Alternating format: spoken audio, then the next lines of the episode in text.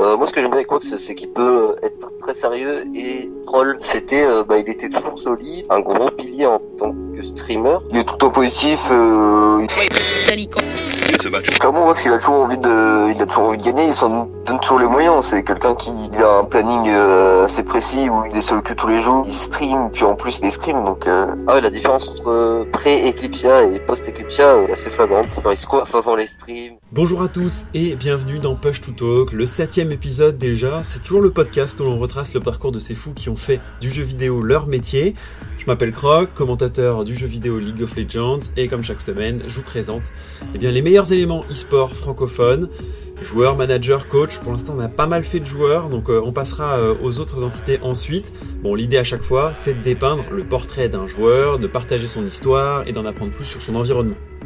Pour ce septième épisode, j'ai le plaisir d'accueillir un nouveau joueur français. Il a 26 ans, il est tireur de son état, mais ça a a priori pas toujours été le cas. Il a passé de nombreuses années sur la scène compétitive et aujourd'hui il a créé carrément sa propre structure.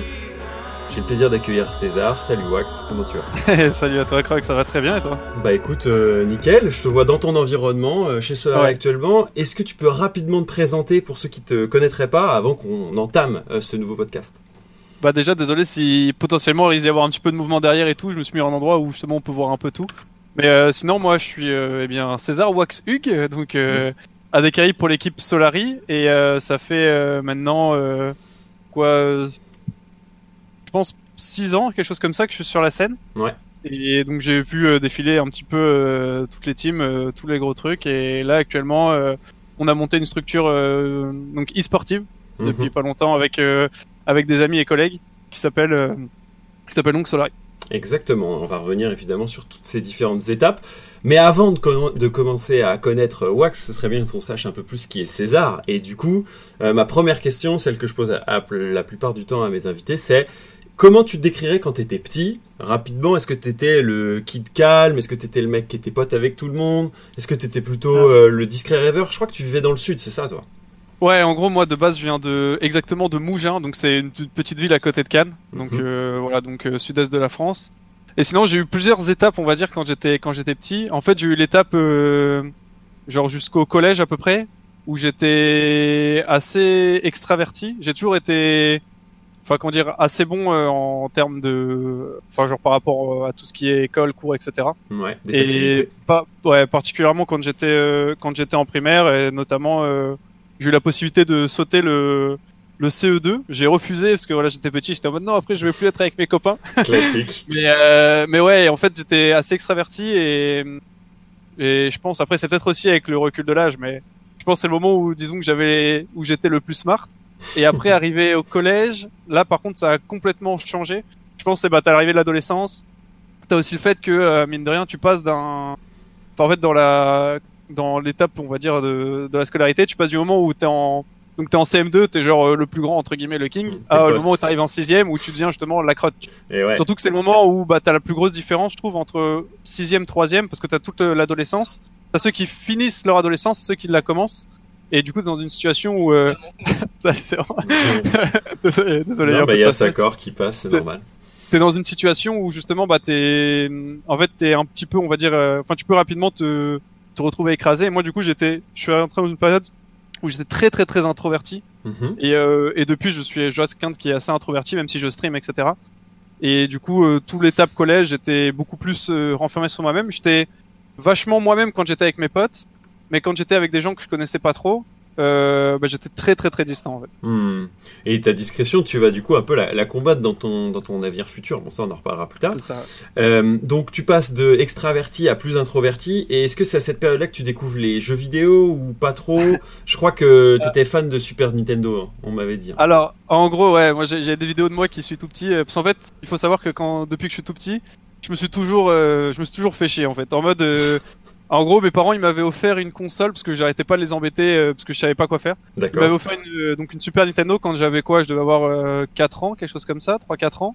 Et du coup, euh, c'était le seul moment où je m'amusais trop. Ouais. Et du coup, à chaque fois, j'allais voir mon père en mode euh, Papa, je veux jouer à la Super Nintendo. et évidemment, ils m'ont mis des règles euh, parce que Bien sûr. j'étais petit, je pouvais pas jouer tout le temps. Mais euh, mais du coup, ouais, j'ai commencé à jouer aux jeux vidéo assez petit. Et j'ai toujours, euh, en fait, j'ai toujours cherché un moyen aussi de m'évader un petit peu. C'est-à-dire que au début, bah, c'était les jeux vidéo et même jusque bah, jusqu'à ce que j'apprenne à lire, j'ai toujours voulu lire, lire en fait. J'ai toujours été dans une situation où genre dès que je voyais un truc, même quand on était en voiture, qu'on se baladait, et que je voyais, je me rappelle que, enfin, j'étais petit, mais je me rappelle, je voyais les panneaux et tout, je voyais des écriteaux et ça me frustrait de fou de pas savoir lire. Hmm. Et quand j'ai appris à lire, pareil, ça a été aussi un, un bon moyen pour moi de m'évader. Mais du coup, ouais, pour euh, tout ce qui est jeux vidéo, euh, j'ai commencé à jouer très très jeune. Et j'ai joué euh, de, bah, depuis que j'ai commencé à jouer à Super Nintendo jusqu'à maintenant. Sachant que mes parents ont toujours été assez stricts sur euh, les moments où je pouvais ou je ne pouvais pas jouer. Donc a priori pas des gamers au niveau de la famille, ce qui été euh, le cas pour d'autres, genre Bah. Skins. euh, Bah, en fait, non, dans ma famille, tout le monde est artiste. Ok. Donc, en gros, tout le monde sans exception. Même dans mes cousins, j'ai j'ai un cousin qui joue. Mais Mhm. sinon, globalement, il y, a, il y a très peu de gamers dans ma famille. tu, tu découvres euh, le jeu vidéo dans ton enfance, ok, t'es limité, très bien, et euh, tu vas jouer à, à d'autres jeux. Je sais qu'il y a Age of Empires qui va faire partie de, de ta vie, et ensuite WoW, et j'aimerais m'attarder un peu sur WoW Ouais. parce que euh, c'est un peu l'avant League of Legends, et ça dépeint souvent un peu déjà le portrait du futur joueur que tu vas être. Parce que WoW, tu vas pas le jouer en mode super, j'ai un petit elfe, non, tu vas jouer en mode challenger, quoi. Ouais, c'est ça. En gros, WoW, je pense que c'est le jeu sur lequel euh, bah, j'ai eu le plus haut niveau euh, de tous les jeux confondus, même LoL, euh, Mhm. même au, au moment où j'étais à mon pic level. En fait, j'ai commencé WoW, bah, justement, c'est le copain de ma sœur qui, euh, qui donc, euh, bah, m'a, enfin, comment dire, l'a convaincu de jouer à WoW avec, euh, avec lui. Et du coup, moi, vu que j'étais le petit frère, j'étais en mode, ah, je vais jouer aussi. En fait, on partageait le compte à deux. Mhm. À l'époque, j'avais j'avais 12 ans, je crois, quelque chose comme ça.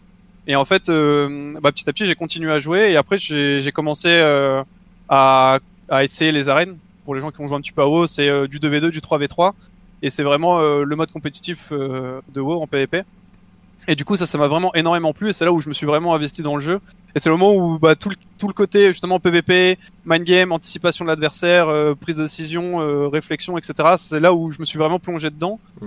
Et, euh, et oui, j'ai réussi à. Enfin, j'avais un niveau qui était qui était vraiment plus que correct. Quoi. Alors, à cette époque, le, le, ça semble pas être un e-sport prédominant euh, World of Warcraft, mais par contre, il y a quand même cette dimension, donc tu disais de 2v2, de compétition, de 3v3, et donc ça veut dire que tu dois jouer avec des partenaires. Et toi, si t'es euh, le petit jeune, est-ce que comme Steelback sur Code, ou je sais plus quel autre joueur j'avais eu, ils étaient en mode, ah mais moi j'étais tr- tellement jeune que du coup j'avais ma voix de pyjama et personne ne voulait jouer avec moi. Toi, tu t'es retrouvé comment à, à, à- à jouer de la, un peu de la compète alors que t'étais pas forcément euh, enfin t'as pas l'air d'avoir euh, fait une carrière dans le sport avant enfin carrière plus tu sais il y en a certains ils ont 18 ans de judo derrière eux donc euh, en fait Ouais. la compétition ils la retransmettent dans les jeux vidéo toi c'était pas trop ton cas c'était là où tu prenais de l'adrénaline en fait Ouais, exactement. J'ai jamais été de toute façon très sport de base. J'ai fait un peu un peu de ping-pong euh, quand j'étais plus jeune, mais c'est tout ce qui tout ce que je faisais en fait. En gros, sur mon temps libre, soit je lis, soit je joue, euh, grosso modo. Ok. Soit je voyais mes potes. Et, euh, et du coup, pour la compétition, ouais, sur les jeux vidéo, bah, j'avais pas, j'ai aucun aucun antécédent. Et je pense que c'est aussi pour ça que genre ça m'a autant plu, parce que Mhm. c'est vraiment je découvrais tout l'univers et j'étais en mode putain mais je kiffe ça. Mm, mm. Et et pour ce qui est de trouver des partenaires, euh, c'est bizarre dit comme ça. ouais Mais, euh, mais euh, en gros, moi de base, en fait, j'ai toujours joué avec mes potes. En fait, j'ai toujours commencé avec mes potes. Mm. Et après, je suis arrivé à un point où souvent je devenais un peu trop fort pour eux et je cherchais un truc un peu plus compétitif. Et du coup, je continuais à jouer avec eux à côté pour le fun, mais j'avais aussi, enfin, je cherchais vraiment à, à chercher des joueurs un peu plus forts. Et du coup, pour WoW, ce qui s'est passé, c'est que j'avais pas, j'ai- je me rappelle pas avoir eu de soucis entre guillemets, euh, genre en termes, pas vraiment en termes de différence d'âge, mais plus euh, dans le sens où euh, j'ai, enfin, une fois que j'avais mué, Ouais, j'ai pas vrai. commencé vraiment. En fait, vu que j'ai grandi, on va dire, avec WoW, le moment où vraiment tu commençais à faire de, du PvP, je devais avoir euh, 15-16 ans, quelque chose comme ça. Mhm. Donc euh, ça allait, j'avais déjà ma, une voix, on va dire, euh, un peu plus grave, et donc je pouvais euh, ne pas passer pour quelqu'un de, de jeune, et vu que de base j'étais quand même assez, euh, assez mature, on va dire, pour mon âge, ça, ça passait sans trop de problèmes. Mhm. Bon, j'ai, euh, c'est pas un premier sujet hein, pour les auditeurs parce qu'ils ont déjà entendu l'histoire de Shemek qui a aussi commencé sur WoW euh, bah, la semaine dernière, on en a parlé. Ouais. Euh, et du coup, je m'arrête un tout petit peu encore sur ce sujet avant de passer à la ligue. T'as l'impression que ça t'a fait mûrir de ouf cette période où tu rencontres des gens de l'autre, enfin parfois de l'autre bout de l'Europe ou du de, de serveur, du, sur le même serveur que toi, mais tu sais pas qui c'est, avec qui tu joues avec ou contre. Et en vrai, bah, t'as pas, enfin, tu les as parfois jamais rencontrés. Comment tu vois les choses? C'est euh, le moment où tu mûris le plus, où tu deviens d'un coup plus adulte vis-à-vis de cette thématique? Parce que tu joues presque professionnellement, quoi. Ouais, bah je pense que déjà il y a l'évolution normale dans le sens Ouais. où je grandis en même temps, donc de base euh, je deviens plus mature, je réfléchis un peu plus, etc. Et surtout, ouais, le fait de de parler aux gens. Et moi, je sais, je me, je me suis fait des potes sur WoW, que des gens que je connais, bah, du coup, depuis quasiment 10 ans maintenant, et qui je parle encore euh, régulièrement, euh, qui sont des potes très proches. Mhm. Et il y a aussi le fait, bah, de justement, euh, vu que j'étais quelqu'un qui était vraiment, qui avait beaucoup de mal à s'ouvrir aux autres, et même en règle générale, que ce soit euh, ma famille ou quoi, j'ai vraiment du mal à laisser des gens, on va dire, euh, Mhm. genre rentrer dans ma sphère privée. Ouais. Et euh, et du coup, ça, ça permettait bah, de de découvrir un petit peu les choses, de parler aux gens. Je sais que j'avais fait aussi de justement, j'avais joué avec un Allemand. Mhm. Euh, et donc on parlait tous les deux anglais en vocal et je sais qu'au tout début euh, genre euh, j'osais entre guillemets même pas parler tu vois j'étais en mode ouais, j'ai un accent éclaté et tout il parlait en allemand et on parlait un petit peu et puis petit à petit euh, il commençait à faire des blagues et tu vois on ça se pas comment dire on, on apprenait à se connaître et du coup ça devenait beaucoup plus cool et et c'est le genre de choses qui non seulement bah ça te fait progresser toi en tant que que personne on va dire mais en plus de ça ça te permet de te décomplexer un petit peu parce que tu vois t'as tous les trucs où t'es en mode ah euh, ouais j'ose pas trop parler anglais parce que mon accent il est éclaté ouais j'ose pas trop faire ça etc en fait au bout d'un moment t'es en mode euh, t'es sur internet et c'est je trouve que c'était une bonne étape aussi pour euh, pour progresser de ce côté là Mm. pour moi en tout cas. Ouais, c'est la meilleure initiation possible et en plus elle est Ouais. smooth parce que t'as toujours l'impression que tu peux cut à n'importe quel moment. ouais Alors qu'en fait c'est pas forcément le cas. Enfin, tu te dis pas oh là là je dis de la merde, je cut. Mais ce qui se passe c'est que du coup t'apprends euh, aussi avec. Euh, ça, et puis t'as aussi, enfin désolé, mais t'as aussi l'avantage Mm. de partager une passion avec quelqu'un. Du coup, en fait, même si t'as des moments où tu sais pas trop quoi dire, bah juste tu parles de ce que t'es en train de faire et tu vois t'as un point commun avec la personne qui est assez clair et Mm. ça te facilite aussi grandement les choses. Eh ben, cette passion, tu vas la transformer de WoW à League of Legends? Est-ce que tu peux nous raconter après bah, comment ça s'est fait et surtout à quel âge euh, et, et je dirais la question qui va découler, c'est comment ça se passe à l'école ou au collège ou au lycée à ce moment-là, parce que bah ça va faire changer un peu ton ton profil. A priori, la plupart du temps, les joueurs que j'ai ont joué beaucoup à League of Legends, surtout à leur début. Ouais. En gros, alors moi, ma transition globale s'est fait, du coup, ça fait qu'au début, je jouais beaucoup à WoW. Mhm, Euh, ensuite, après, je me suis mis aussi à beaucoup jouer à Code et Trackmania. D'accord. Donc, euh, notamment Trackmania, où j'avais aussi, pareil, un, un très bon niveau. Et euh, moi, je jouais quand j'étais... Trackmania, c'était début lycée, donc c'était première, quelque chose comme ça. Ok. Et en fait, la transition, du coup, League of Legends, ça s'est fait... Ça s'est fait... Euh... Ouais, Trackmania, pardon, c'était seconde, et du coup, euh, la transition s'est fait à peu près en première. Donc je jouais toujours beaucoup beaucoup à WoW. WoW ça restait mon jeu principal euh, tout au long euh, du temps où je jouais. En fait, je jouais à Trackmania et à Code avec mes potes euh, mes potes IRL qui eux bah, jouaient beaucoup moins à WoW. Et et du coup la transition sur sur LoL elle s'est faite que bah, j'ai un pote à moi qui était qui était dans ma classe donc à l'époque j'étais première S. Donc les études ça se passait toujours plus ou moins bien.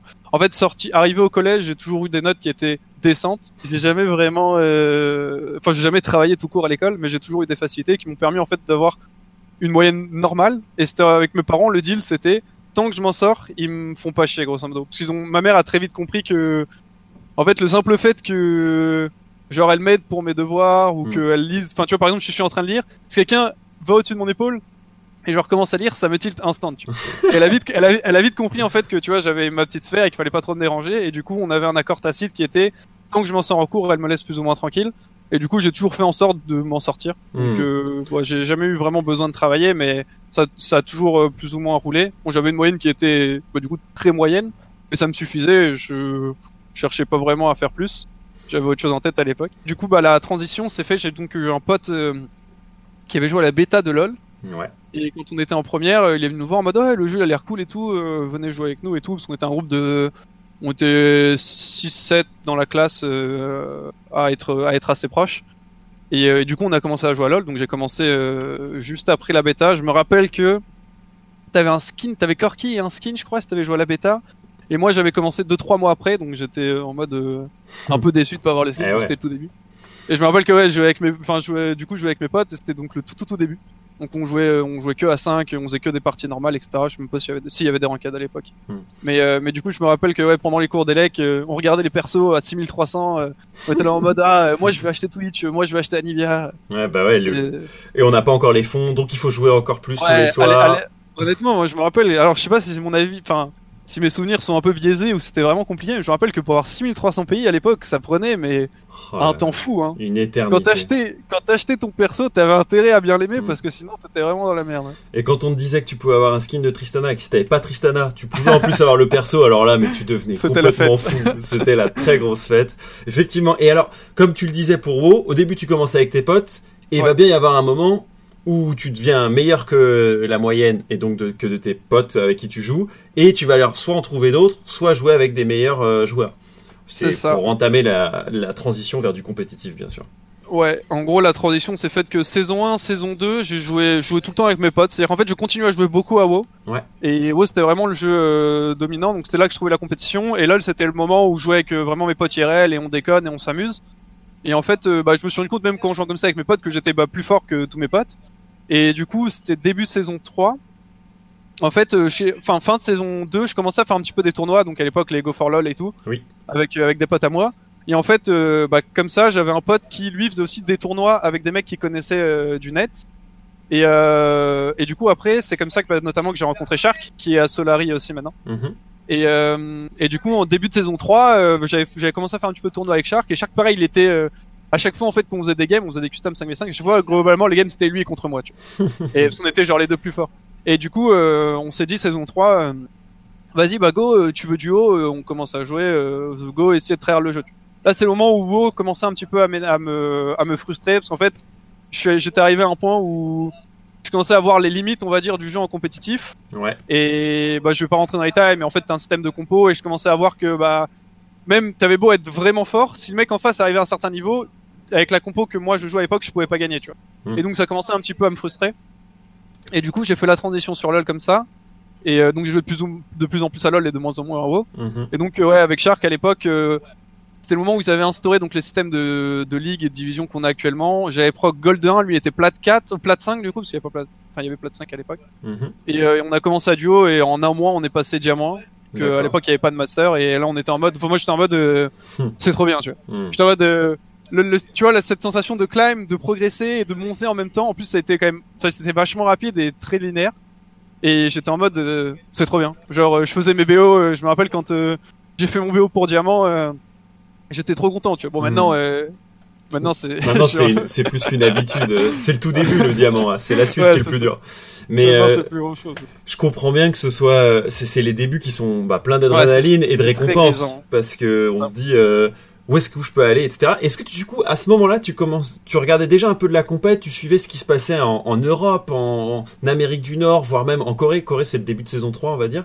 Euh, Est-ce que tu te disais qu'il y avait une scène compétitive et que tu pouvais en faire quelque chose ou pas du tout euh, T'étais en plus, tu commençais tes études euh, à l'IUT. Enfin, comment ça se passe cette période-là?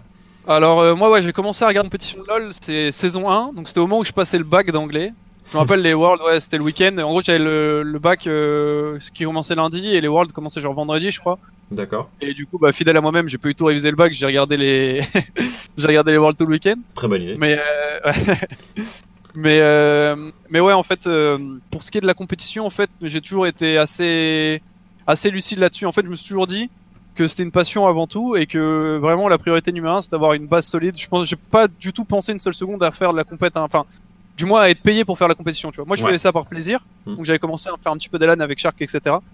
Et euh, mais j'avais, enfin, j'avais pas du tout d'idée de vraiment être payé pour ça, d'être rémunéré et tout. Moi, c'était juste, bah, c'est ma passion, je fais ça parce que je kiffe, je rentre chez moi et je joue avec mes potes et voilà. Hmm. Et bah, petit à petit, euh...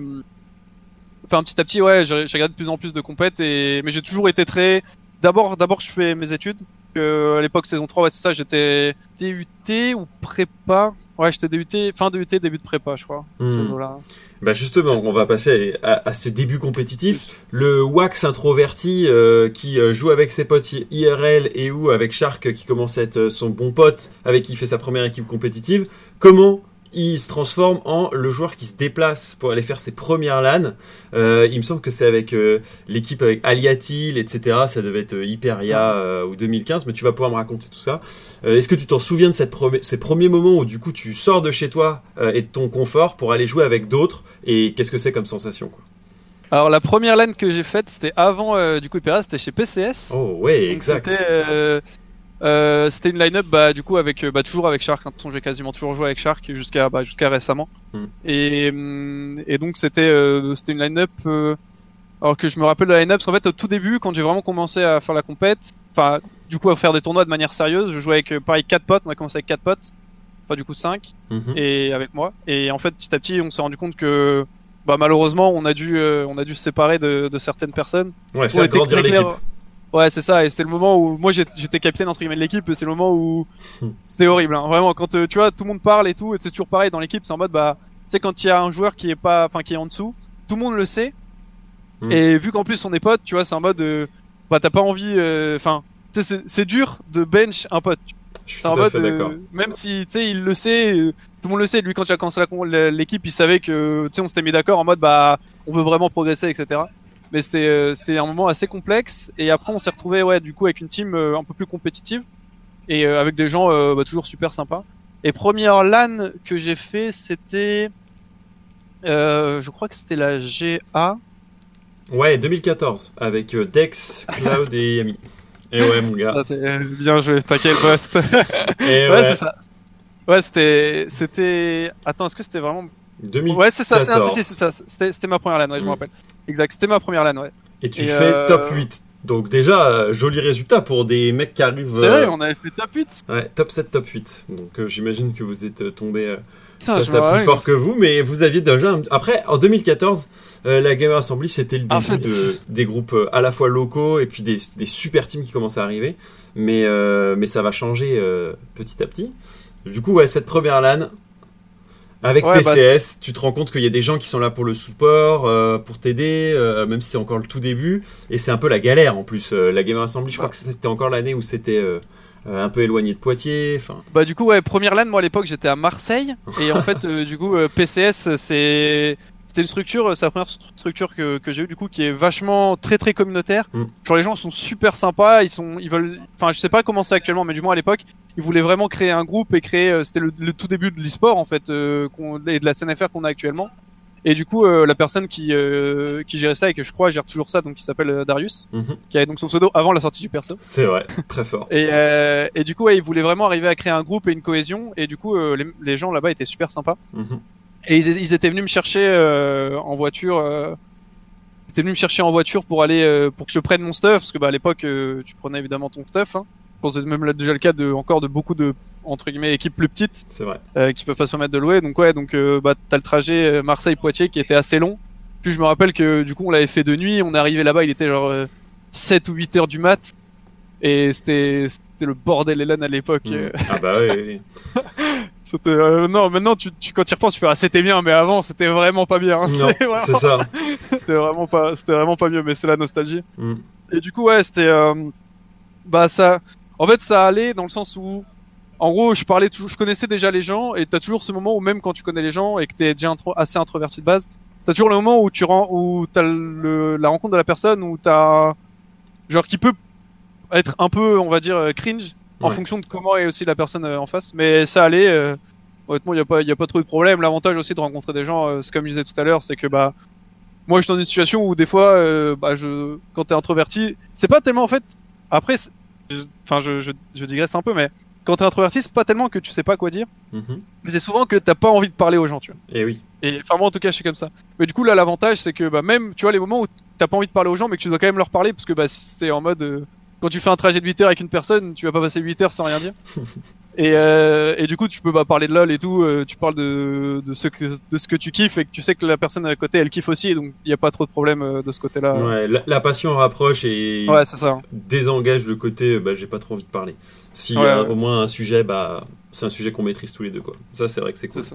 Bon, on va évidemment avancer parce qu'il n'y a pas que PCS. Oui. PCS c'est le tout début, mais euh, du coup euh, vous allez vous faire euh, repérer avec euh, ta bande de potes. je me rappelle pas qu'on avait fait 8 vraiment moi je, je- dans ma souvenir on s'était fait fumer hein, mais- Attends parce que c'est pas fini. Vous allez faire la Doig Cup. Vous allez faire la Cup mon gars. la Doua Cup c'est quoi Numéro le tournoi? 1 avec les OTP Boys. Bon, je vais pas faire tout à ah tout mais ton- ça c'est Et c'était le début avec Qatar, Kailan, Sardoche, Wax et Shark. Donc c'est bien après parce que cette LAN 2014, elle signe ton début de Ouais. compétition.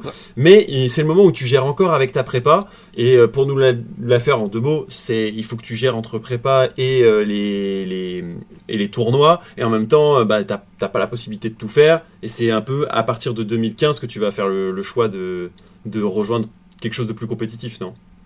En gros, ouais. En fait, euh, pour l'entraînement, il y avait pas trop de soucis parce qu'à l'époque, euh, bah, du coup, j'étais en prépa à Marseille et j'avais un rythme qui était entre guillemets assez soutenu. Ah, genre, euh, je, terminais, je terminais. Enfin, à l'époque, euh, avant, avant. Je parle. Enfin, je- ok. je- c'est que- c'est la- enfin, t'avais la bonne chronologie. Je reviens un petit peu avant. Ouais. Et du coup, ouais, c'était euh, donc j'avais un rythme assez soutenu et effectivement pour les compétitions c'était compliqué parce qu'en fait euh, je terminais plus ou moins tous les jours à 18-19 heures et surtout j'avais des DS tous les samedis matins donc Bien de sûr. 8 heures à 13 heures. Et du coup, bah pour les LAN, euh, il y a plein de moments où c'était pas possible. Et et du coup, euh, du coup, bah effectivement, euh, donc fin de fin de prépa, je passe mes concours que je réussis. J'ai mon école d'ingé donc qui est à Cergy, Mm. euh, qui c'est donc l'NCEA, donc une école d'électronique. Donc je vais là-bas et c'est là où je commence à à donc rejoindre Hyperia avec toujours toujours Shark Mhm. et et donc euh, ouais c'est ça où on, on avance. Donc, donc je joue euh, non si c'est vrai.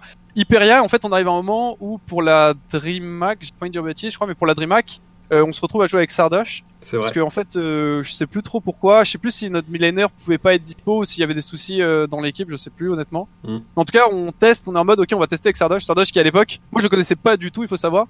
Et j'ai un pote à moi qui me fait euh, ah oui si non pardon. Attends excusez-moi enfin désolé. Je reviens tout petit peu avant. En fait Sardoche je l'ai rencontré parce que j'ai fait une LAN euh, étudiante à l'école 42 c'était Ah, cette fameuse LAN que chez Mec à Dodge. Euh, on en a parlé euh, la je sais je- ouais C'était en fin d'année euh, Ouais, 2014. c'est ça. Je sais plus comment s'appelait la LAN, mais ouais, donc du coup, en gros, je vais, donc là, c'est, j'ai un mec euh, que je connaissais, euh, un jungle qui me contacte, en ouais, tu veux faire cette LAN, donc réservé aux étudiants et tout. Je suis en mode, bah, vas-y, go. Et donc, ma line-up, bah, il y avait Sardoche Mhm. au mid, et j'ai un pote à moi qui, à ce moment-là, m'a fait, euh, ah, tu vas jouer avec Sardoche, trop marrant et tout, euh, il est super toxique, regarde sa vidéo. et il m'envoie la vidéo, euh, qui à l'époque, un date de Sardoche qui, euh, qui pète un câble sur Ariana et qui à la fin euh, reporte un mec et tout.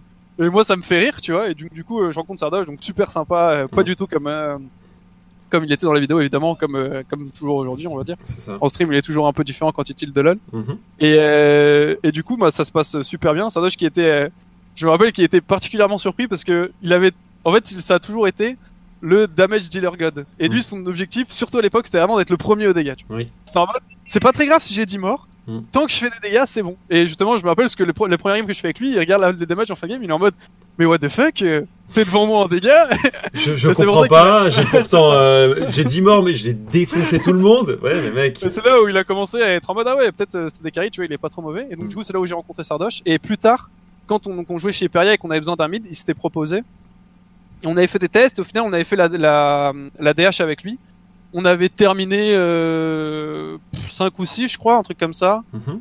je sais qu'on avait perdu contre l'équipe de Tio à l'époque donc c'était AA en loser Mhm. et, euh, et du coup, ouais, donc euh, on, on est dans une situation où il y a donc euh, Gonzola au top, Aliatil en jungle, Sardoche au mid et Shark et moi au bot. Donc là, j'ai déjà changé de rôle. En gros, j'ai changé de rôle à peu près. à Avant, je jouais mid. On n'a pas trop parlé, mais peu importe. Avant, je ça, jouais mid et j'ai changé de rôle au genre 6 mois avant de faire la, la DreamHack, euh, grosso Hmm. modo, avec, avec Sardoche. Et qu- qu'est-ce qui te fait changer de rôle spécifiquement Le fait Alors. que tu te sentes plus à l'aise? Ah, j'ai- ouvert une boîte de Pandore, non Il y a plusieurs choses. En fait, il faut savoir que avant, je jouais mid et Shark jouait jungle. Oui. Et du coup, on, est, on avait un duo qui était euh, qui marchait super bien. Et en fait, moi, j'avais un playstyle qui était très très très très très très agressif. Je faisais beaucoup de solo kill, mais du coup, j'avais aussi besoin de beaucoup de backup du jungle parce que du coup, euh, bah, vu que je joue très aggro, je suis très sensible au gank.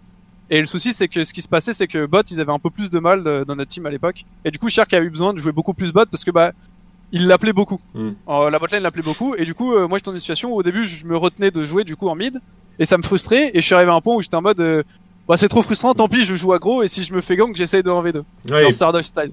Tu voulais Et- être euh, là où Shark allait mettre de l'attention, donc bot lane. Désormais. Ouais.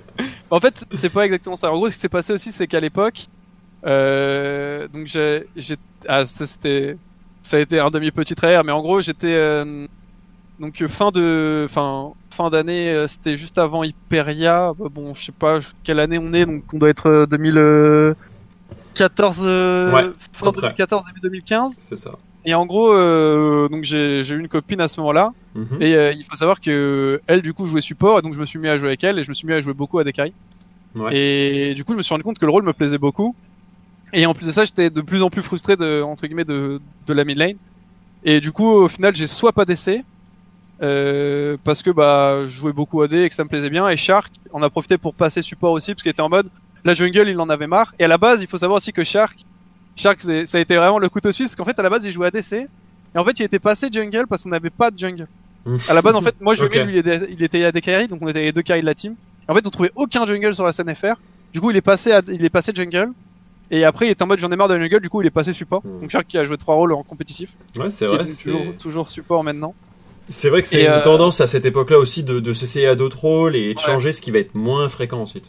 C'est vrai, c'est vrai que maintenant c'est beaucoup moins fréquent.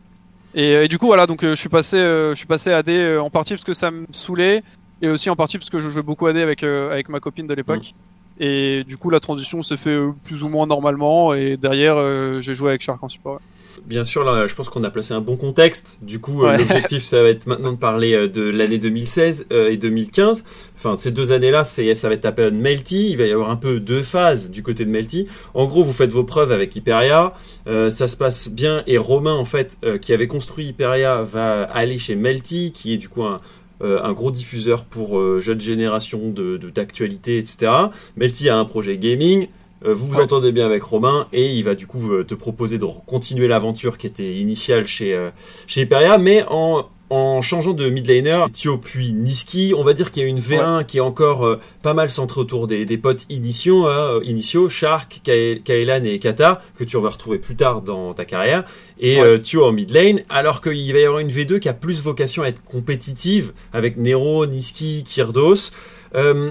Comment tu vois ces premières années? Est-ce que tu te sens déjà comme un joueur pro à cette époque-là? Ou t'es encore en mode semi-pro? Euh, Tu te dis qu'il faut s'ouvrir Ah. aux autres parce que la suite de ta carrière elle va être mixée entre streamer et joueur pro, alors que là t'as encore cette possibilité d'être 100% joueur professionnel. Dans les Ouais. débuts de ce qu'on Ah. appelle joueur professionnel, parce qu'on est encore en 2016 du calme. Oui, c'est vrai, c'est vrai. Alors ouais, en fait, en- quand on fait du coup la transition, euh, Melty- enfin Hyperia Melty, Mhm. Euh, et donc euh, bah, Romain donc Imuan me, nous contacte parce qu'il voulait il voulait rester en fait avec Sardoche, euh, Shark et moi-même. Et du coup on a fait une LAN avec Shemek et, et Kalen qui aurait dû, dû- qui aurait dû être la première LAN euh, enfin la première équipe euh, Melty mais au final Shemek devait continuer ses études. Et donc on a joué avec Qatar plus loin plus tard. Mhm. mais du coup euh, du coup en fait au moment où il, me con- où il nous contacte pour passer donc à temps plein moi c'est euh, le moment où je termine ma première école d'ingé. Et et donc il faut il faut savoir que déjà sur la fin c'est un peu complexe. Mais en fait j'étais bon vas-y on va pas on va parler des choses qui fâchent on va dire. Eh en oui. fait à l'époque du coup j'étais toujours avec ma copine avec qui j'avais commencé à jouer bot. Et donc elle habitait à Toulouse. Mm. et du coup moi j'étais à Cergy. Donc c'était très compliqué de d'arriver à joindre les deux bouts. Mm. et du coup euh, j'allais dans une situation où euh, en fait j'allais la voir le week-end. Et euh, j'étais j'étais- j'étais dans une situation où de plus en plus en fait je séchais les cours pour aller la voir tu vois. Au début c'est en mode j'allais je partais vendredi. Mm. je prenais le train euh, le dimanche soir et j'arrivais donc lundi matin pour euh, pour faire mes cours et en fait euh, petit à petit je me suis genre vu que j'avais pas cours le jeudi après-midi en école d'ingé j'étais en mode bah je pars jeudi je sèche vendredi et tu vois et en fait une fois sur place j'étais en mode bon vas-y je pars lundi et petit à petit en fait j'ai commencé à on va dire euh, lâcher de plus en plus mon Eh école oui, d'ingé parce que tu voyais que c'était faisable. C'est toujours quand ça. Ouais. va. Ouais, c'est ça. Et, euh, et du coup, euh, du coup, en fait, euh, j'étais en mode, euh, bah au pire, euh, au pire, je redouble. Je me suis dit, au pire, je redouble. Tant pis, c'est pas grave. Hmm. Je, je- je- en fait, je sais pas si ça aurait été possible parce qu'au final, j'ai arrêté, mais j'étais en mode, je- j'étais en mode, je trouverai une solution. J'ai toujours trouvé des solutions, donc j'étais en mode, bah ça marchera encore. tu vois. Ouais. Et, et du coup, quand donc Romain me, me contacte, qui me propose ça, je réfléchis et je me dis, bah là, je suis un peu en train de, de give up, on va dire, mon école d'ingé. Je, je- je savais que j'étais entre guillemets prêt à, à reprendre parce que j'avais j'avais arrêté ma relation avec euh, avec ma copine et du coup euh, j'étais on va dire beaucoup plus focus sur euh, les Mm. choses importantes.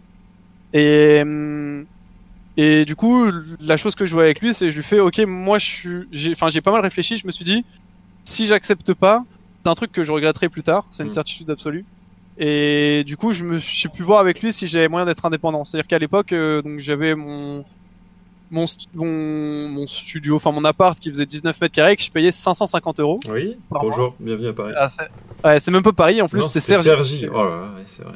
Donc très cher et du coup j'étais en mode ok bah si je veux payer euh, mon appart plus l'électricité plus internet plus la bouffe il me faut euh, il me faut un petit peu de sous et du coup j'ai vu avec lui pour euh, pour est-ce que je pouvais justement avoir ça donc en fait Amelty nous, il nous offrait 100 300 euros par mois Mhm. c'était les tout débuts du sport Oui, c'est 300 vrai. euros par mois par joueur et moi j'ai vu avec lui pour stream en même temps euh, pour Melty et donc euh, me faire euh, à peu près entre 500 et 550 euros par mois ce qui faisait que j'avais assez pour euh, pour m'en Mhm. sortir. Ouais. c'était short mais j'avais arrivé assez à m'en sortir enfin je, je pouvais je pouvais survivre. C'était les débuts de Wax Entrepreneur, quoi. Ouais, c'est ça, c'est exactement ça. Et du coup, c'est vraiment, je me suis assuré que ma transition soit totalement indépendante. C'est-à-dire que, en fait, quand, euh, bah évidemment, j'ai dû annoncer à mes parents que j'arrêtais mon école d'ingé, Oh là là. euh, qui a été donc, euh, je l'ai, ça a été vraiment dit euh, de but en blanc. C'est-à-dire qu'en fait, quand euh, je suis arrivé euh, donc fin d'année, euh, donc fin, fin de l'année, donc quand je descends voir mes parents pour l'été, euh, dans la voiture, j'ai à ma mère, euh, en fait, euh, maman, euh, je j'arrête mon école d'ingé. Et ma mère est, ouais, est un, enfin c'est ça, ça en fait, ça, j'ai beaucoup de chance que mes parents sont très très compréhensifs et surtout en fait, ils savent que tant que je fais quelque chose qui me plaît, euh, bah ça leur va, tu vois. Ils savent Mhm. que vu que eux, bah en plus de ça, à l'époque, là ça, ça va beaucoup mieux, mais à l'époque, eux, vu qu'ils ont, ils avaient commencé une carrière entre guillemets d'artiste, Mhm. euh, le début c'était un petit peu compliqué aussi parce que bah t'as tout le truc, euh, les, enfin les clichés qu'on a maintenant pour les gamers qu'il y avait avant pour euh, pour tout ce qui est artiste, c'est en mode bah c'est pas un vrai métier. euh, Comment tu vas t'en sortir euh, Ouais, voilà. Du coup, euh, mes parents étaient vraiment dans le sens où moi, si je suis épanoui et que je fais chose qui me plaît, euh, ça leur va. Et du coup, bah forcément, t'as eu quand même le choc initial de ma mère qui a fait, qui a fait, euh, ok, ouais.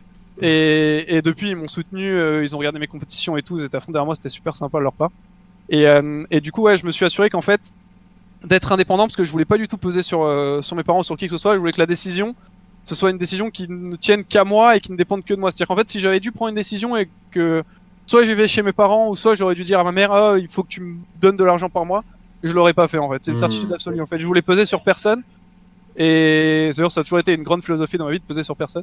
Mais bref, je voulais peser sur personne, causer aucun problème et juste faire mon truc de mon côté. Si ça réussit, tant mieux. Si ça rate, bah tant pis, je reprends mes études. Euh, J'avais un bac plus 2, donc euh, je reprends une école d'ingé si je peux, ou au pire, je fais une licence, euh, je rebondis d'une manière ou d'une autre. Mais, euh, mais du coup, ouais, euh, donc j'ai fait cette transition là. Et euh, c'était bah, du coup le début de- du moment où j'étais vraiment joueur pro, parce que j'avais du coup rien d'autre à côté. Et je jouais à LoL. Euh, genre ma journée, c'était grosso modo jouer à LoL.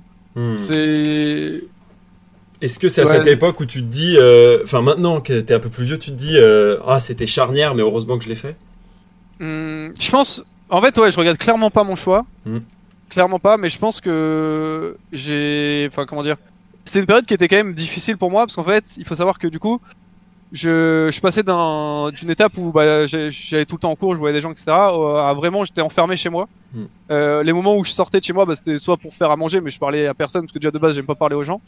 Soit pour euh, aller acheter à manger, pardon. Soit pour acheter à manger, soit pour euh, les compétitions. Mhm. Et du coup, euh, la majorité du temps, je le passais en vocal avec mes potes. Heureusement, du coup, qu'à l'époque, euh, j'avais Shark qui lui euh, vivait chez, sa mère, pardon, et travaillait pas. Du coup, on était bah, tout le temps ensemble en fait en vocal. Ok. Mais j'étais quand même vachement seul.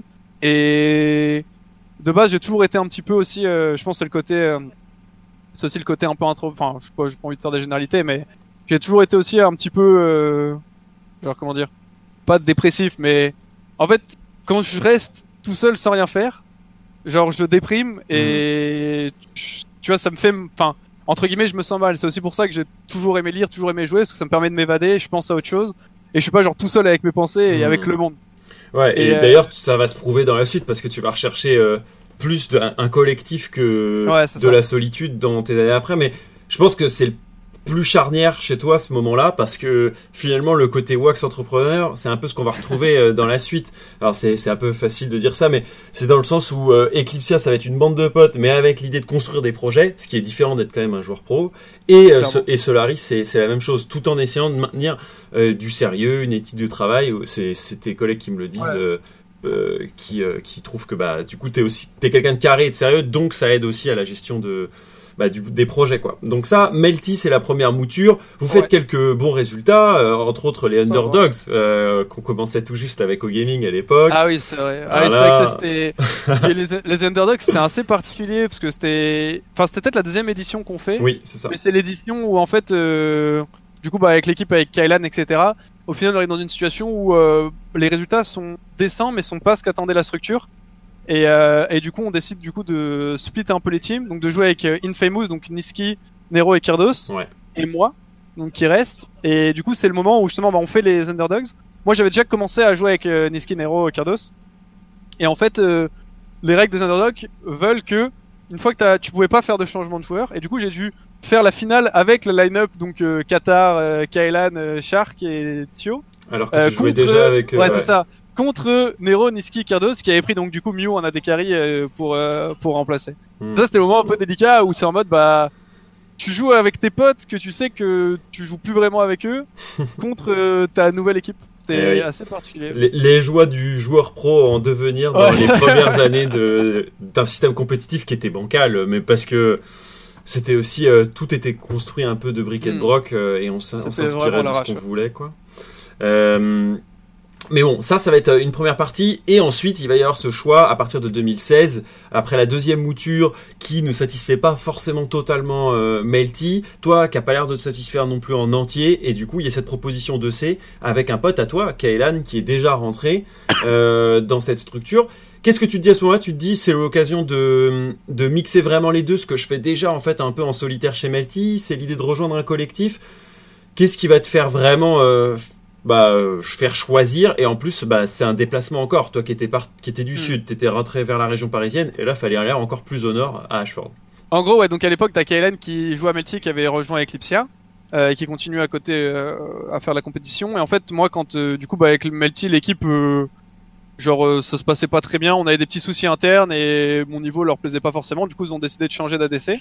Mhm. Et euh, et du coup, euh, genre, j'ai été contacté bah, par Kaelen qui m'a fait euh, rejoins, enfin, genre, viens à Eclipsia. tu vois. Et là, j'ai réfléchi, je me suis dit bon, genre, c'est quoi ma situation?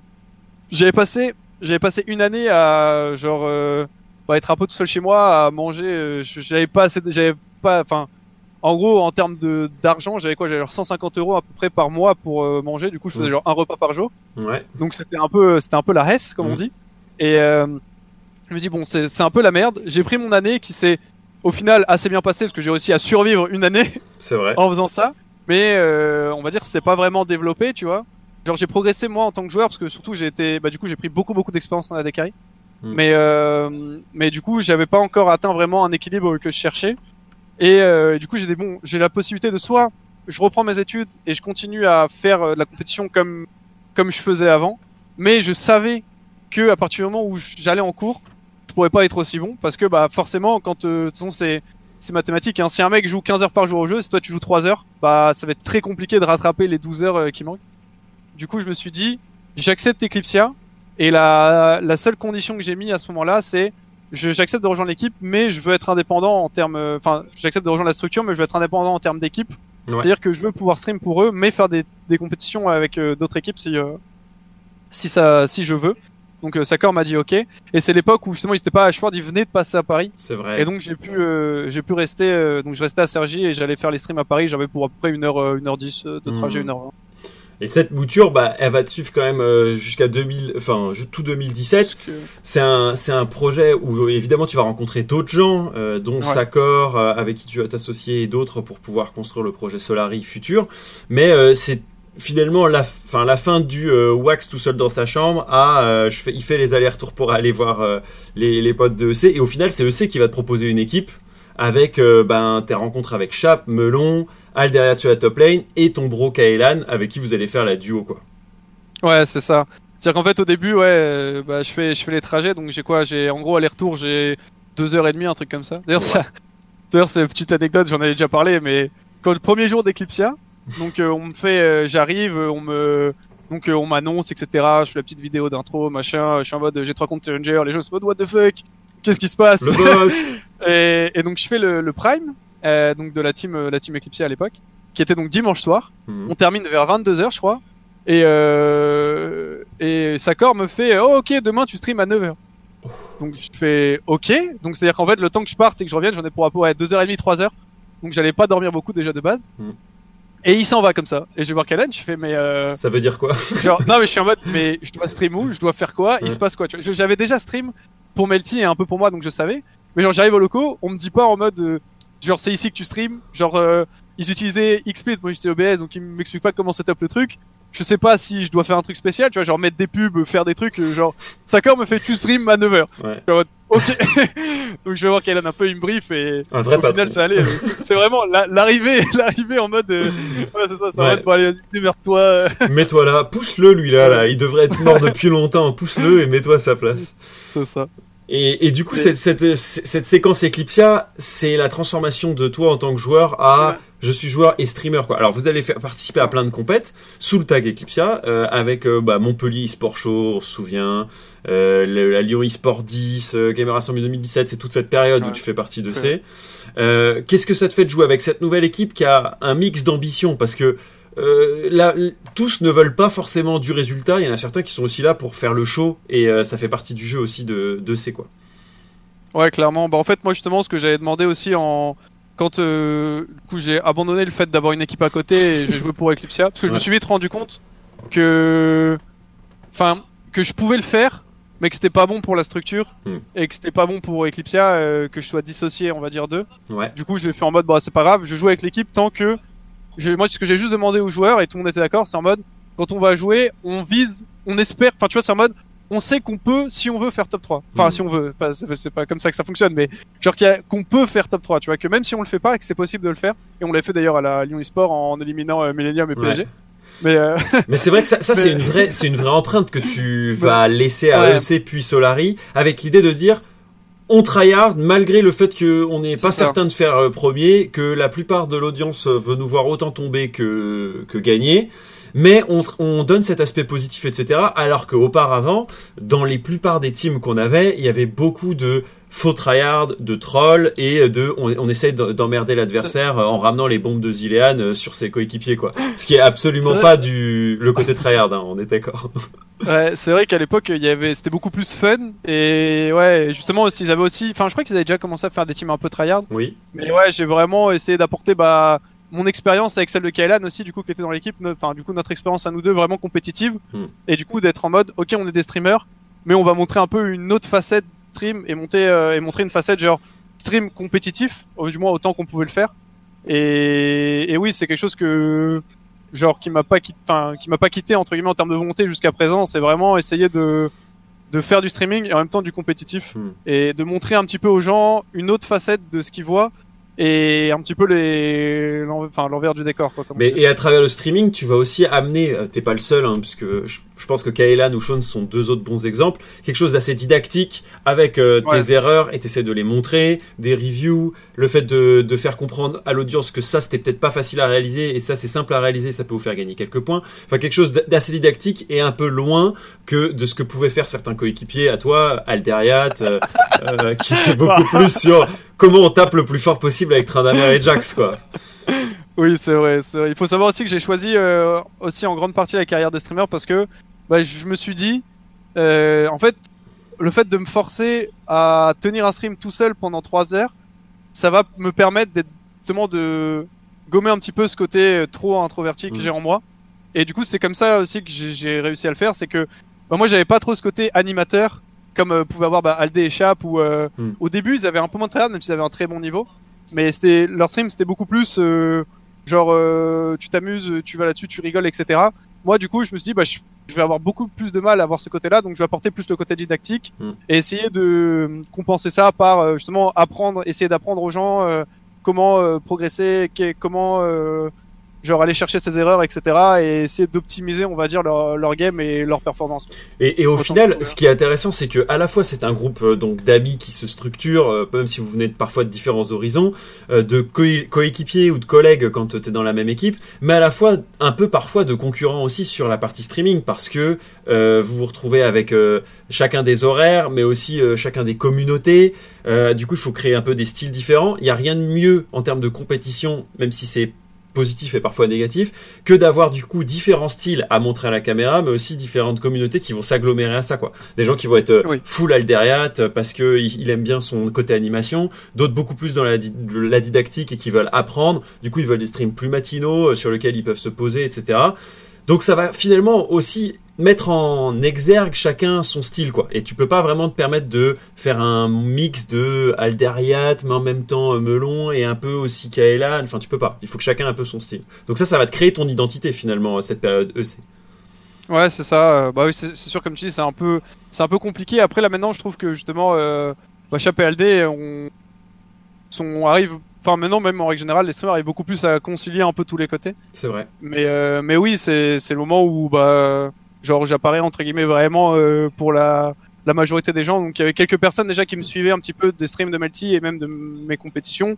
mais c'était vraiment une minorité et c'est là où vraiment euh, les gens, on va dire, apprennent un petit peu à me connaître et du coup me voient vraiment en stream parce que le lancement d'Eclipsia, il y avait quand même donc le lancement d'Eclipsia à Paris et donc sur Twitch, il y a quand même beaucoup beaucoup d'audience et, euh, et les gens avaient vraiment envie de d'apprendre à connaître les streamers et C'est vrai. de Enfin, il y a beaucoup de personnes qui connaissaient Eclipsia de nom mais qui n'avaient pas vraiment regardé Eclipsia parce qu'ils étaient sur Dailymotion à l'époque Hmm. ou Hitbox. Et du coup, euh, on se retrouve avec cette période Eclipsia qui euh, commence à prendre l'eau pour la structure. Euh, vous écopez autant que possible euh, avec une télé LOL qui est un peu dédiée et qui prend pas forcément toujours, qui prend pas au départ parti, mais qui va commencer à se dire bon les gars, il y en a certains qui se font sortir et nous on veut pouvoir réagir. Et germe l'idée que vous pourriez avoir un Eclipsia à vous. Euh, en dehors de Paris, avec cette idée que ce serait votre projet et pas un projet tenu par les ficelles de d'autres gens, euh, ceux qui veulent euh, plus d'informations sur Eclipsia pourront trouver des dizaines de vidéos sur euh, qu'est-ce Ouais. qui s'est bien passé et mal passé chez eux. Toi, comment tu envisages le passage de Eclipsia à Solari, sachant que ça, ça demande de passer de je suis un streamer auprès d'une structure à je dois aider à monter la structure, donc des obligations différentes. Le fait d'encore déménager et ça te rapproche pas de ta famille. Euh, de, de partir avec une partie de l'équipe tout en forcément laissant quelques autres personnes que tu as pu rencontrer sur le côté, parce que Solari va être plutôt dédié d'abord à League of Legends, même si vous allez vous ouvrir à d'autres choses ensuite. Comment tu vois cette période et qu'est-ce que qu'est-ce qui te fait sentir que c'est le bon call euh, de y aller avec eux? Bah honnêtement, c'est fait assez naturellement, c'est-à-dire que moi je vais pas revenir sur tous les dramas et tout qu'il y a Mhm. eu, mais globalement en fait euh, vu qu'on était la TVLOL, on était très soudés et on passait beaucoup de temps ensemble, euh, on avait enfin on avait beaucoup de, de délires etc euh, du même style. Et du coup bah c'est fait genre naturellement, c'est-à-dire que on a eu bah, Kamel et Aldé qui ont quitté Eclipsia. Mhm. et du coup nous on- petit à petit on s'est dit bah, l'entreprise comme tu dit prenait une direction qui nous plaisait pas forcément. Et du coup, l'idée a commencé à germer en mode, mais en fait, c'est aussi la difficulté, enfin, la particularité du métier de streamer, c'est que c'est pas un métier normal où, par exemple, quand t'es employé dans une boîte, euh, tu fais mal ton taf, quelqu'un te vire, et bah en mode, c'est toi qui a le, enfin, c'est le patron qui a la position de force, c'est toi qui a la position de faiblesse. Là, quand t'es streamer, c'est ton audience, tu vois. Donc, euh, bah, c'est vu notamment avec le départ d'Aldé de Kamel, c'est quand les grosses, enfin, quand les gros streamers partent, Mm. euh, bah c'est genre c'est la boîte qui doit les garder et c'est pas les streamers qui doivent faire en sorte de rester dans la boîte. Hmm.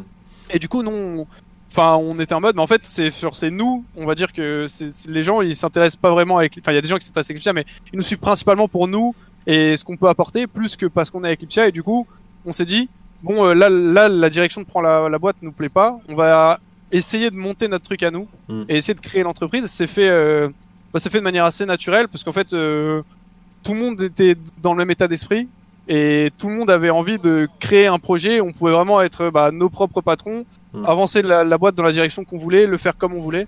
Et du coup, ouais, on a commencé à, à discuter avec Eclipsia pour justement voir avec eux pour euh, pour avoir, enfin pour euh, leur expliquer oui, mettre que en place voilà, nous, cette situation, ouais. voilà que nous on voulait partir, etc. Et du coup, on a commencé à chercher des locaux. On s'est dit, pour trouver tout, on s'est dit bon, il nous faut, on peut pas rester à Paris. Le, le prix est beaucoup trop élevé. Mm. Et on a réfléchi à un endroit qui était proche de Paris et pas trop cher. Et du coup, on a on a arrêté sur, on s'est arrêté sur Tours. Ouais, c'est intéressant comme euh, choix. C'est pas forcément un choix du cœur ou de euh, proximité Ah non, avec une tout. famille ou quoi que ce soit. C'était un peu, c'est le- l'endroit le, bah, le, le, le, le plus optimisé pour nous. Faisons-le. C'est ça. du coup, comment ça se passe cette euh, dernière période? Euh, Bon, évidemment, je poserai plus tard la question de est-ce que au final t'es, enfin, tu trouves ça ouf que ce qui est devenu Solari ou pas? Enfin bref, euh, ce qui te semble pas encore assez ouf. Bref, mais d'abord au côté résultat, parce que du coup, Solari, tu continues avec cette équipe. Il y a toujours l'idée à la fois d'être dans le streaming, mais aussi de pouvoir performer. Il y a euh, des euh, performances qui euh, vont être en dents de scie parce que euh, il faut il faut gérer avec euh, eh bien des, des équipes adverses qui elles se renforcent de ouf. Euh, que ce soit Geo, euh, Millennium, encore euh, sur la période 2018, euh, puis euh, dans 2019 on va avoir euh, les Vitality, LDLC, etc. Comment toi tu vois les choses? Est-ce que tu euh, tu te dis oh zut moi qui voulais devenir joueur pro, de- je passe de plus en plus de temps à monter un projet et donc à, à streamer aussi, ou tu te dis bah non moi mon projet il est atypique et c'est exactement ça qu'il me fallait. En fait, quand j'ai rejoint Eclipsia, déjà, j'ai un peu mis de côté mes ambitions compétitives. C'est-à-dire que je savais que j'irais jamais en LCS, donc LEC, mais à l'époque Mhm. c'était LCS. Je, sais, je, je le savais, tu vois. J'étais en mode, euh, j'avais un mini espoir, mais quand j'ai euh, quand j'ai accepté donc, de rejoindre Eclipsia, je savais très bien que c'était genre je pourrais, enfin je pourrais pas et j'avais non plus pas forcément l'envie euh, d'aller vraiment jouer au plus haut niveau compétitif. Donc j'ai tiré une croix dessus. Mhm. et, euh, et je me suis dit bah je- moi jouer en CNFR à haut niveau ça me convient. Et donc je suis parti là-dessus. Et en même temps j'ai découvert le streaming qui m'a beaucoup plu. Et du coup euh, et du coup par rapport euh, par rapport à Solari j'ai pas été frustré d'abandonner ma carrière vraiment pro. Et le côté animateur compétiteur ça me ça me convenait parfaitement. Je enfin honnêtement c'est une transition qui s'est faite pareil assez naturellement et j'ai pas trop eu de soucis de ce côté-là Mhm.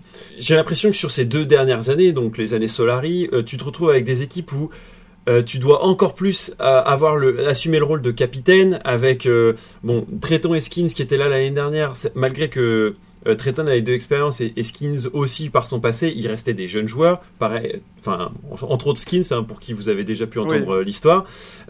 Et dans la deuxième version avec Manati ou Antera, c'est encore plus gros parce que tu te retrouves avec euh, des joueurs qui, qui sont en demande d'XP, qui n'ont pas encore euh, pu prouver tout ce qu'ils avaient à prouver, qui arrivent plus tard par rapport à la scène compétitive. Comment tu assumes ce rôle et hum, comment tu vois, euh, bah, je dirais, le, le rôle de capitaine aussi dans une équipe qui est attendue par une audience, mais qui du coup doit aussi gérer le, le, travail à 5 quoi. C'est pas, vous travaillez pas à 25 000 avec tout le monde derrière qui, qui suit vos matchs. Bah, de base, moi, j'ai jamais particulièrement voulu être capitaine. En gros, c'était toujours en mode, euh, c'était personne voulait le faire. Donc je et, fais. et du coup, c'était en mode, euh, personne veut, personne veut. Au bout d'un moment, je suis en mode, bah, je vois que ça fait juste tout le monde. Je dis, bon, bah, genre, entre guillemets, je m'en occupe.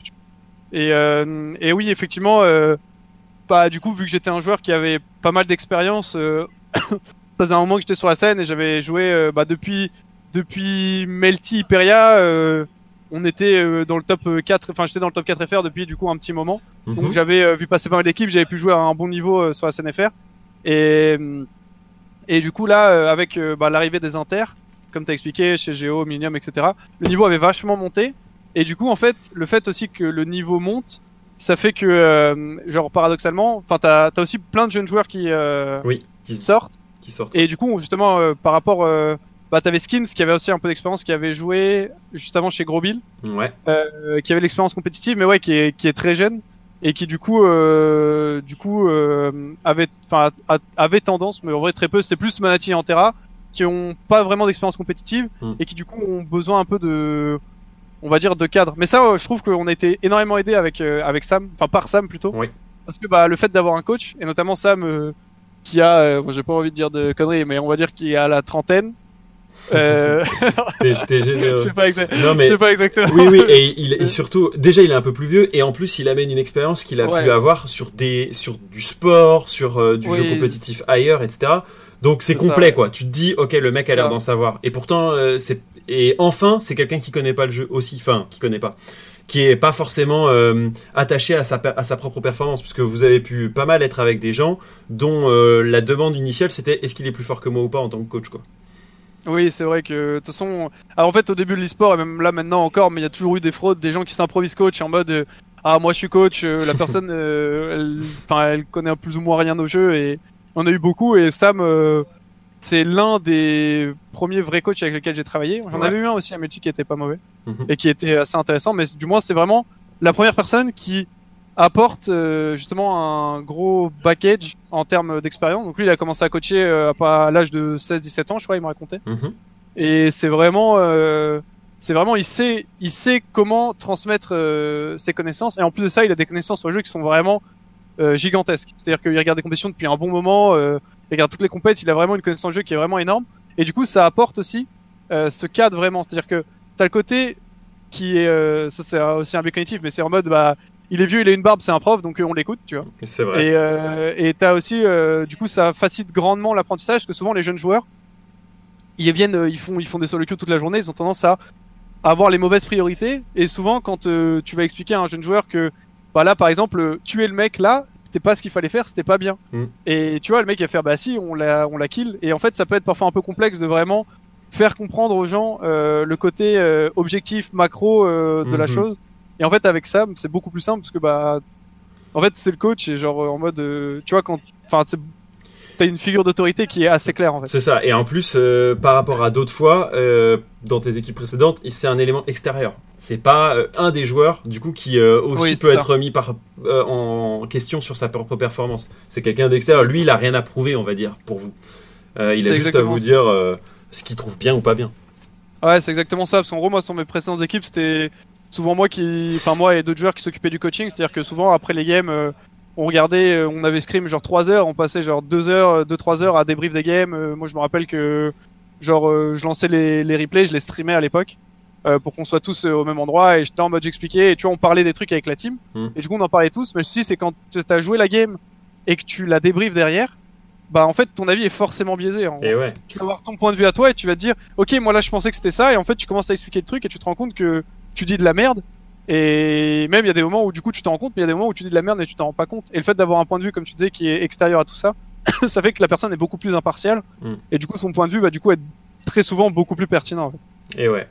Du coup, cette année 2019, c'était encore Solari, bien sûr. Qu'est-ce qu'on attend du Wax du futur? Euh, Puisqu'on a, on a abordé César, ok, on a abordé les débuts de Wax, très bien. Là, on est en 2019, euh, on est en fin d'année. La team Solari euh, a gagné la DreamHack Tour 2019. Euh, oui, une ouais. saison, euh, deux saisons même éclatantes. Éclatante. LFL, je La Black. Pills Cup aussi en 2018. Enfin, Oui, que, des, que des noms, que des noms qui font rêver, très clairement. Bon, troll mis à part, euh, évidemment, la LFL s'est pas passée comme euh, prévu. Euh, est-ce que tu veux nous en parler rapidement ou est-ce que tu- est-ce que tu veux qu'on parle plutôt On peut rapidement en parler. Et presque parler, ouais. la deuxième partie de ma question, c'est plutôt qu'est-ce que c'est Wax en 2020 C'est quoi tes ambitions? Et qu'est-ce que tu aimerais pouvoir faire bah, l'année prochaine ou dans les années futures? Ok. Bah ouais, par rapport euh, à la LFL, euh, en gros, on avait terminé l'année avec Skins et Tréton et on avait terminé l'année sur une bonne note. Juste avant, on avait fait, euh, on avait fait une saison qui était vraiment nulle. Bon, il y avait l'Open Tour à l'époque. C'est Une vrai. saison qui était vraiment nulle et on était remonté, euh, on était remonté top 5 FR, je crois. C'est exactement ça. On avait perdu contre Vita qui avait gagné. C'était pas, non, c'était, non, Si, si, c'était pas son époque. 3-1 et c'était Vitality qui a après monté jusqu'en finale face à Ouais, Géo. je crois. Ouais, voilà. Mais en tout cas, on avait fait, on avait fait une bonne remontée. On avait fait des games qui étaient assez clean euh, vers la fin. Et du coup, quand Skins et Tréton ont décidé de partir, euh, on a dû retrouver d'autres joueurs. Et du coup, effectivement, les, bah, les- on savait que ça allait être difficile et que euh, on n'allait pas faire euh, une saison de fou, mais on pensait pas que ça allait être à ce point-là. Mhm. Mais honnêtement, bah après, je sais, ouais, je sais pas trop quoi dire. Grosso modo, j'en ai déjà pas mal parlé déjà en live et tout. Oui, et oui, globalement, bah, Je pense que les gens qui cherchent de l'information peuvent le trouver. Ouais. ils tapent Ouais, voilà. Après, si jamais, c'est vrai, j'ai non plus envie de te prendre trop de temps, mais si jamais, genre, vous voulez vraiment avoir mon avis plus en détail, euh, enfin, je sais pas, demandez-moi directement ou quoi, je vous ferai un brief, euh, Mhm. un brief. Mais sinon, euh, sinon, ouais. Quelles ambitions Wow. Pour Solari, Wow. pour toi, comment tu vois les choses Alors, en gros, moi déjà, il faut savoir que personnellement, euh, depuis euh, que je fais de la compète ou en règle générale, euh, j'ai une mentalité que Shark aussi a beaucoup, et c'est pour ça que, enfin, vu que j'ai énormément joué avec lui et qu'on est genre qu'on est très proche et qu'on a été extrêmement proche. Ouais. Bref. Très très bien. en gros, Parfait. toujours, on s'est toujours dit. Et ce que Shark aussi me disait à l'époque, il était en mode, c'est pour ça que j'avais quitté euh, Melty pour aller jouer avec Kirdos euh, et tout. Il m'avait dit, euh, si jamais à un moment tu trouves une équipe qui est genre meilleure et que tu penses que tu peux faire plus, vas-y. Et, euh, et du coup, moi j'ai toujours eu cette mentalité. C'est pas ça du coup, mais c'est plus la mentalité de toujours être en mode, si jamais je tiens pas la route et si jamais mes coéquipiers considèrent que je suis pas assez bon, Hmm. genre euh, je, je me retire, tu vois. Genre en, fait, je veux pas du tout imposer ma présence parce que bah là on est dans une- dans une position qui est un peu complexe, c'est-à-dire que bah mine de rien, je suis euh, genre un des patrons de Solari Exact. et même si je trouve qu'il n'y a pas du tout de rapport de genre patron employé dans la boîte, à part des fois quand euh, on déconne et que je dis à Manatic je vais le virer, tu vois. Mm, Bien sûr. Mais genre globalement, je, je trouve qu'il n'y a pas de, il y a pas vraiment de côté employé patron, mais ça c'est mon point de vue à moi et peut-être que eux ils pensent pas pareil. Mm. Et du coup j'ai toujours été en mode, bah si vous considérez euh, que je suis pas assez bon ou quoi, euh, moi je me retire, il y a aucun problème. Et du coup ça a toujours plus ou moins toujours été mon état d'esprit et ce qui fait que bah genre potentiellement là pour le moment moi je veux rester dans une dans un objectif compétitif Mhm. et donc euh, pour euh, bah, l'année qui arrive, euh, prochaine saison, etc. C'est vraiment genre repartir sur une bonne note parce que j'ai eu j'ai eu une année qui était assez complexe personnellement Ouais. où j'ai eu, je vais pas rentrer dans les détails mais j'ai eu des, des trucs un petit peu compliqués et euh, et du coup j'ai envie de genre de vraiment finir de tourner la page et du coup repartir vraiment dans un objectif beaucoup plus tryhard Ouais. et d'être beaucoup plus concentré sur euh, sur le jeu et le truc étant que si jamais bah mon niveau suffit pas ou si jamais euh, mes coéquipiers considèrent que mon niveau suffit pas peu importe il y a aussi euh, la possibilité que je me retire de l'équipe principale Mhm. et que du coup je sois genre plus côté on va dire euh, après ça peut être un peu complexe à mettre en place mais plus genre côté Lunari tu vois en Ouais. mode euh, faire la compétition mais sans me prendre la tête ce qui est sûr à 100% c'est quoi qu'il arrive moi je veux et je vais faire la compétition après euh, faudra voir si je le fais euh, du coup en LFL ou euh, en Open Tour euh, Mhm. avec Lunari pour le moment c'est pour moi il n'y a pas de raison que je quitte l'équipe principale mais c'est juste euh, que genre en soi euh, on sait pas euh, de quoi l'avenir est fait Mhm. mais en soi oui l'i- l'idée c'est vraiment d'arriver à reprendre vraiment de la genre un, un bon niveau et vraiment euh, de d'arriver à se concentrer sur sur la performance.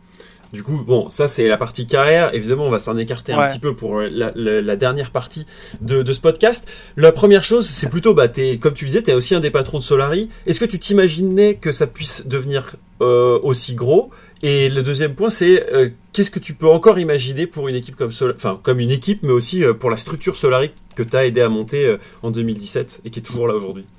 Bah en gros quand on a lancé Solari, justement on s'est dit le, le, le mot d'ordre entre guillemets c'était on veut pas juste être une boîte de streamers, c'est-à-dire qu'on sait très bien que sur la scène en règle générale la hype c'est très éphémère et quand on a lancé Solari on avait justement énormément de hype et l'idée c'était d'utiliser cette hype pour créer d'autres choses et snowball à côté. Notamment on a bah, ouvert d'autres TV, ça. recruté la TV Fortnite, ou enfin, euh, on a du coup recruté la TV Hearthstone. Et euh, ce qu'on veut, c'est clairement pas se limiter là. On a la boutique qui fonctionne bien, on a ouvert une boîte de prod récemment. On, euh, si tout se passe bien, on va ouvrir un bar euh, Oh. dans l'année euh, 2020. Enfin, du moins, c'est un projet qu'on veut Mhm. mettre en place. Et du coup, l'idée, c'est vraiment d'arriver à développer la boîte le plus possible. Donc, est-ce que je pensais qu'on serait entre guillemets aussi gros, aussi vite? Euh, Honnêtement, je, pour être tout à fait honnête, j'ai pas vraiment pensé. C'est-à-dire que Mm. moi, j'étais plus en mode, ouais, je vais tout donner pour la boîte et on va essayer d'aller le plus loin possible. Mais je, je m'étais pas mis d'objectif, je m'étais pas mis, ah, il faut qu'on ait ça à telle date. Je me suis toujours dit, bah, je vais essayer de faire de mon mieux. On va essayer de construire le truc ensemble, aller tous ensemble dans la bonne direction et euh, faire grossir le projet de plus en plus. Mm. Et là, en termes d'évolution potentielle de Solari, je trouve que bah, je trouve déjà ce qu'on a fait c'est vraiment vraiment bien par rapport au moment où on, on commence qu'on a démarré mais je trouve aussi que on peut faire genre beaucoup plus tu vois. Mhm. je trouve que genre il y a beaucoup de en fait on a beaucoup de de tares et de lacunes dans la boîte qu'on peut régler et qui c'est des choses qui sont complexes à mettre en place aussi mais que c'est aussi notamment pour ça qu'on a recruté euh, Jinko euh, très récemment C'est vrai. euh, parce qu'on va pas se le cacher on est tous euh, globalement plus ou moins un peu des branleurs et on a besoin que des gens nous mettent des petites claques derrière la tête pour avancer tu vois. Mhm. Et du coup, ça c'est euh, l'une des l'un des gros points faibles, je pense, de de la boîte en règle générale. Et ça c'est quelque chose que je pense, enfin, du moins j'essaye moi personnellement et on essaye aussi euh, pour le groupe et en, en règle générale de bah, de régler ce ce ce slackage, hein, si je puis dire, parce qu'on a tendance à certains moments à bah, du coup faire un peu moins de trucs ou alors euh, on on lance un projet euh, et après on l'abandonne. Par exemple, l'amour est dans le gaming, tu vois, ce genre de choses. Mhm. Et du coup, je trouve c'est dommage. Et, euh, et du coup, on peut vraiment, je pense, faire beaucoup plus pour la boîte, indépendamment de tout le côté, euh, justement, euh, genre aller chercher d'autres sponsors, etc., grossir la boîte en elle-même. Je pense que à l'intérieur, individuellement, on a vraiment des choses à améliorer. Et je pense que si on s'en sort bien, en tout cas, on peut vraiment faire un bon truc de salarié. Hmm. Bah oui, c'est sûr qu'au début, il y a un peu la- ce qu'on appelle la honeymoon. Hein. On, est, euh, on est tous super contents de participer au projet, de construire quelque chose. Et puis après, bah, il faut pouvoir le faire durer dans le temps. Et ça, Ouais, c'est pas toujours évident. Et on a vu que bah, il y a plusieurs projets précédents qui, euh, eux, se sont cassés les dents dessus parce que bah, ils savaient pas forcément quelle bonne politique avoir euh, vis-à-vis d'une bande de copains qui se transforme aussi en une structure qui, à la fois, ramène de l'argent, mais qui doit aussi bah, grossir et payer des salaires, euh, amener euh, du matériel, euh, faire des changements, etc.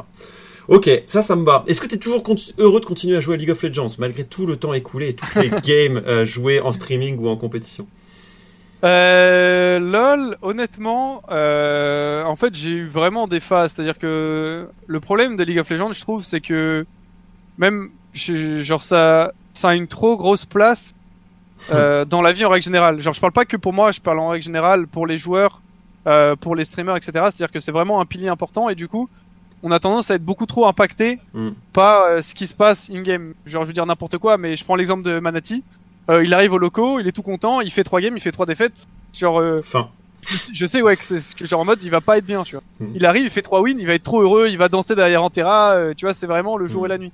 Et je trouve que c'est compliqué d'arriver à enfin c'est normal en même temps que ça ait autant d'impact parce que bah mine de rien c'est notre vie en fait. Mhm. Mais euh, mais en fait moi pour en revenir à LoL, j'ai vraiment eu des périodes et globalement ce qui me plaît vraiment dans LoL, c'est pas vraiment le jeu, mais c'est plus la compétition, c'est-à-dire que c'est le fait en fait d'arriver à justement, euh, bah, enfin les sensations que j'ai quand je fais de la compétition sur LoL plus que le jeu en lui-même. En Hmm. toute honnêteté, si j'avais pas été streamer, si j'avais pas été joueur pro, j'aurais arrêté LoL euh, un tout petit peu après le lancement d'Eclipsia et j'aurais fait autre chose en fait. J'aurais joué à autre chose ou alors j'aurais joué à LoL mais pas pas vraiment compétitif, juste avec des potes et j'aurais trouvé ma compétition euh, sur un autre jeu. Et Mhm. notamment, euh, c'est aussi pour ça que j'ai hésité quand il y a eu la, le lancement de Fortnite Ouais. et j'avais beaucoup joué à Fortnite au début parce que j'aimais beaucoup le jeu. J'hésitais aussi à passer sur Fortnite euh, au lancement, mais au final je l'ai pas fait parce que bah il y avait la team etc et que c'était pas bien pour la boîte.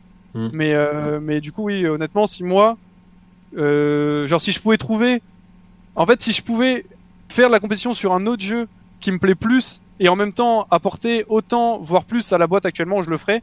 Mais là la réalité c'est que bah je enfin vu que je, je, je, je- je pense bah, c'est quand même un pilier important de l'équipe Mhm. en termes de médiatisation et d'image du public et c'est aussi pour ça qu'on voulait pas faire une équipe pour le moment du moins genre que compétitive parce que si les gens connaissent moins les joueurs ils ont tendance à moins bien suivre l'équipe et moins s'accrocher à la team et moi ça fait un petit moment que je suis là euh, à, à Solari et Eclipsia pareil comme comme Qatar. Et je pense que c'est enfin c'est important que je reste dans l'équipe et c'est aussi pour ça que ça fait un petit moment que je suis dans la team. Ouais, bah, je suis tout à fait d'accord et je pense que ça se comprend bien. Tu fais partie de, cette- de, de, de cette première liste de podcasts aussi pour moi parce que je pense que tu es un pilier de la scène française, au-delà du fait que tu es là chez Solari actuellement. Par le passé, euh, euh, chez, chez Melty ou même chez Eclipsia, tu as été un des moteurs pour l'équipe et aujourd'hui tu es reconnu comme tel. Donc ça m'étonne pas que ce soit aussi plus difficile pour toi que pour d'autres de passer de l'un à l'autre. Ouais. Euh, Ma, ma dernière question, comme à chaque fin de- d'épisode, c'est bien sûr de toujours demander à l'invité une recommandation d'un autre joueur francophone euh, qui l'intéresserait Alors. d'entendre dans ce podcast. Je sais que tu as eu l'occasion d'en côtoyer pas mal et euh, on en a on en a cité quelques-uns déjà dans ce Ah ouais. podcast. Ouais, et puis t'as déjà eu pas mal de personnes. Moi, juste une question. Est-ce que euh, c'est principalement joueur ou ce serait aussi des coachs Non, ça peut. Euh, je l'ai pas encore fait et certains m'envoient des questions à ce propos. Ça peut être effectivement euh, coach, manager, euh, qu'est-ce que j'avais dit d'autre, euh, ou créateur d'équipe. Pour l'instant, j'ai eu plutôt que des joueurs, mais c'est certain, vous le savez, qu'il y aura des managers et des coachs. Je préfère commencer avec des joueurs pour lancer la dynamique, mais ce sera pareil avec des managers et j'en discutais déjà avec Shanky par exemple, qui Ok, pourrait bah être moi, un si, bon ajout. si je pouvais te donner euh, un nom, euh, parce que je pense que t'as eu quand même pas mal d'horizons de la scène pour Mhm. justement avoir, euh, avoir comment dire, euh, voir un petit peu ça sous un autre angle. Ouais, Moi, honnêtement, je serais très intéressé justement d'avoir un, un podcast euh, sur Sam. d'accord. Que Sam, euh, bah, du coup, il est forcément, il est plus vieux, donc il a vécu beaucoup plus de trucs. Mais pour lui avoir déjà parlé, il a un, il a un développement personnel Mm. qui est, je trouve, assez intéressant et qui est aussi, euh, je connais pas non plus tout, tout ce qui s'est passé dans sa vie. Et du coup, c'est vraiment, je pense, une figure qui serait intéressante à aller chercher en podcast. c'est une super recommandation. En plus, je, moi, je, enfin, j'apprécie Bah, vraiment Solari, discuter hein, avec lui. Et c'est corporate de ta part euh, de Ouais. proposer euh, de proposer Sam, donc coach euh, aujourd'hui de l'équipe euh, Fortnite et qui a passé pas mal de temps avec vous euh, les Ma- LOL. Maintenant, il maintenant, il recoach LOL. maintenant. En plus. depuis, euh, depuis euh, deux mois, à peu près un mois, quoi. Depuis qu'on a repris les scrims, donc ouais, ça fait genre un mois. Ok. Bon bah voilà, vous êtes au, au cœur des news en plus euh, durant ce podcast. Merci à toi Wax, c'était super cool de t'avoir. Euh, je trouve qu'on a dépeint encore un très joli portrait, intéressant de voir euh, le passé euh, de- d'extraverti à timide pour euh, en fait ensuite le combattre euh, dans tes différentes expériences. Je pense qu'il y a beaucoup à en tirer. Un mot pour la fin, Waxou Bah, merci énormément à toi, en tout cas, Croc, de m'avoir proposé euh, ce podcast. Et si jamais t'as besoin de, de détails supplémentaires ou de quoi que ce soit, n'hésite pas. Septième épisode complété déjà, et oui, ça va vite. Euh, septième. Je suis très content de continuer à vous offrir ce genre de contenu. Euh, Ce sujet euh, avec Wax, c'était passionnant, surtout qu'il entretient cette double casquette à la fois d'entrepreneur, à la fois de joueur. Donc c'est super intéressant d'interagir avec lui pour comprendre un petit peu mieux son fonctionnement. J'espère que ça vous a plu. Comme d'habitude, n'hésitez pas dans les commentaires à me faire vos retours, euh, savoir si vous aimez ce genre de formule. Euh, L'idée, ça va être de continuer à en faire pendant les Worlds. J'ai encore des bonnes surprises à vous offrir. Je vous souhaite à tous une très bonne journée. Portez-vous bien.